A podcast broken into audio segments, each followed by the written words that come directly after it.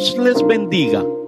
Les habla el hermano Fernando Estrada de la Iglesia de Dios de la Profecía desde Ciudad Juárez, Chihuahua, y deseamos que esta predicación sea de bendición para todos los que la escuchen. En esta ocasión, nuestras felicitaciones para Ian Estrada. Que Dios lo siga bendiciendo, pasando muchos años más en compañía de toda su familia. Bendiciones de parte de sus padres, de sus abuelitos, tíos, sobrinos y el resto de su familia. Isaías 43, 1 al 3. Y ahora, así dice Jehová, criador tuyo, oh Jacob, y formador tuyo, oh Israel. No temas, formador tuyo, oh Israel. No temas, porque yo te redimí, te puse nombre, mío eres tú. Cuando pasares por las aguas, yo seré contigo, y por los ríos no te anegarán. Cuando pasares por el fuego, no te quemarás, ni la llama arderá en ti, porque yo Jehová, Dios tuyo, el Santo de Israel, soy tu Salvador. A Egipto he pagado por tu rescate, a Etiopía y a Seba por ti. Marcos 12:30 Amarás pues al Señor tu Dios de todo tu corazón y de toda tu alma y de toda tu mente y de todas tus fuerzas. Este es el principal mandamiento. Romanos 15:13. Y el Dios de esperanza os llene de todo gozo y paz creyendo, para que abundéis en esperanza por la virtud del Espíritu Santo. El tema para nuestra predicación el día de hoy es la sensibilidad espiritual. Necesitas sensibilidad para acercarte a Dios. Según qué edad espiritual se tiene en Cristo, se está preparado para sufrir y llevar peso. Nadie puede compararse con hermanos que progresan que están dando pasos a través de renunciar y lo demuestran con hechos. Son hermanos que alcanzan madurez dejando atrás la niñez espiritual y manteniendo una buena actitud en cada situación. Los bebés y niños espirituales suelen castigar al siervo de Dios con su mala actitud. Es como provocar a Dios según la edad espiritual que tienen en Cristo, la actitud cambia. Jesús, con doce años, dejó perplejos a los sabios. Siendo niño, tenía una madurez espiritual mayor que los demás.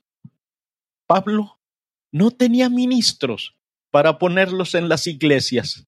Ponía ancianos, hermanos mayores que fueran responsables para que pudieran corregir. Antes de comenzar, Pablo, su ministerio, la palabra pastor, todavía no existía hasta que él lo ejerce. En el momento que comenzó el ministerio a los gentiles, tenía que levantar pastores y es cuando empieza el pastorado. Cuando Dios levanta un pastor, levanta un ministro de su palabra. Juan Bautista, que fue el último de los profetas, tuvo el privilegio de tener dos ministerios a la vez, el de profeta y sacerdote. Era un sacerdote por dinastía, descendiente de Zacarías su padre. Tenía treinta años cuando comenzó a ejercer el sacerdocio, de manera que anula el sacerdocio del templo, porque aquello era una cueva de ladrones y estafadores. Como profeta, anunció que había uno mayor que él, nuestro Señor Jesucristo. Juan pasó su sacerdocio a Jesús cuando lo bautizó en el río Jordán. Cuando Dios levanta un pastor, está levantando un sacerdote y es ministro de su palabra. Lucas 4, 14 al 30. Y Jesús volvió en virtud del Espíritu a Galilea y salió la fama de él por toda la tierra de alrededor. Enseñaba en las sinagogas de ellos y era glorificado en todos. Y vino a Nazaret donde había sido criado y entró conforme a su costumbre el día sábado en la sinagoga y se levantó a leer, y fuele dado el libro del profeta Isaías, y como abrió el libro, halló el lugar donde estaba escrito, El Espíritu del Señor es sobre mí, por cuanto me ha ungido para dar buenas nuevas a los pobres, me ha enviado para sanar a los quebrantados de corazón, para pregonar a los cautivos libertad y a los ciegos vista, para poner en libertad a los quebrantados, para predicar el año agradable del Señor. Y rollando el libro, le dio al ministro y sentóse, y los ojos de todos en la sinagoga estaban fijos en él. Y comenzó a decirles, Hoy se ha cumplido esta escritura en vuestros oídos. Y todos le daban testimonio y estaban maravillados de las palabras de gracia que salían de su boca y decían, ¿No es este el hijo de José? Y les dijo, sin duda me diréis este refrán, médico, cúrate a ti mismo. De tantas cosas que hemos oído haber sido hechas en Capernaum, también aquí en tu tierra. Y dijo, de cierto os digo que ningún profeta es aceptado en su tierra.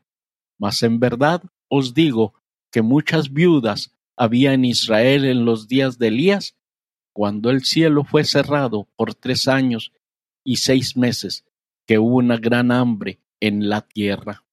Pero a ninguna de ellas fue enviado Elías, sino a Serepta de Sidón, a una mujer viuda y muchos leprosos había en Israel en tiempos del profeta Eliseo, mas ninguno de ellos fue limpio, sino Naamán, el Ciro.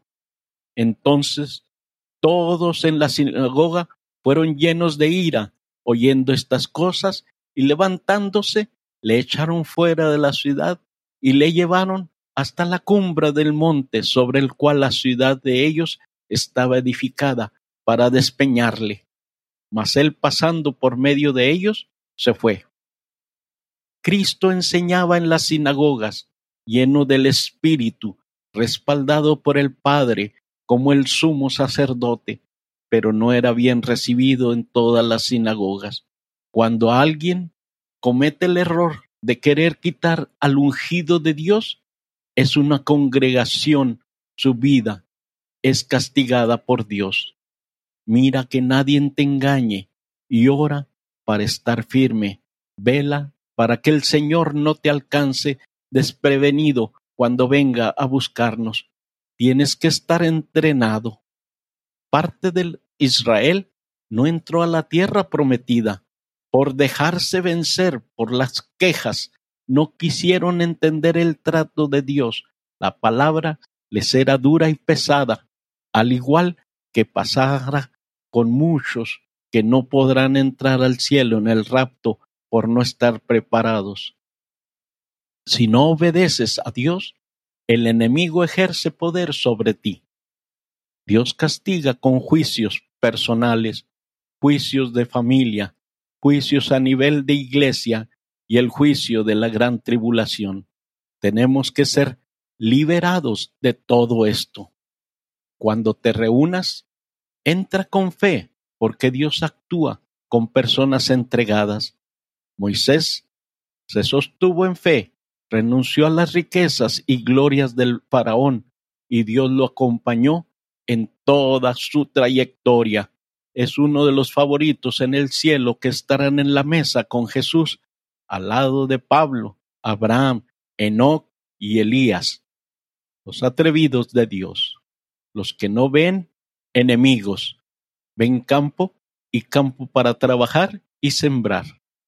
Mucho pueblo está acobardado, atrincherado, acomodado y vive con los ídolos paganos de la calle, escuchan los falsos profetas para maldecir a sus familias, cerrar otras iglesias y maldecirlas e intentar subestimar.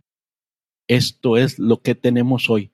Tanto tienes, tanto vales. Jesús, todo lo que tenía era lo que llevaba puesto. Los fariseos lo miraban con desprecio, porque ellos llevaban flecos, copiaron de Roma y comían y bebían como los romanos, fornicaban como ellos. El Criador se hizo pobre y no llevó queja ninguna. La santidad de Jesús hacía que los demás no pudieran mirarlo a los ojos. Jesús buscaba personas sensibles que se identificaran con Él. Lo que le hagas a los demás, se lo haces a Jesús. Así que quien haga mal a su hermano, a su esposa, padre o madre en la iglesia, también se lo haces al pastor.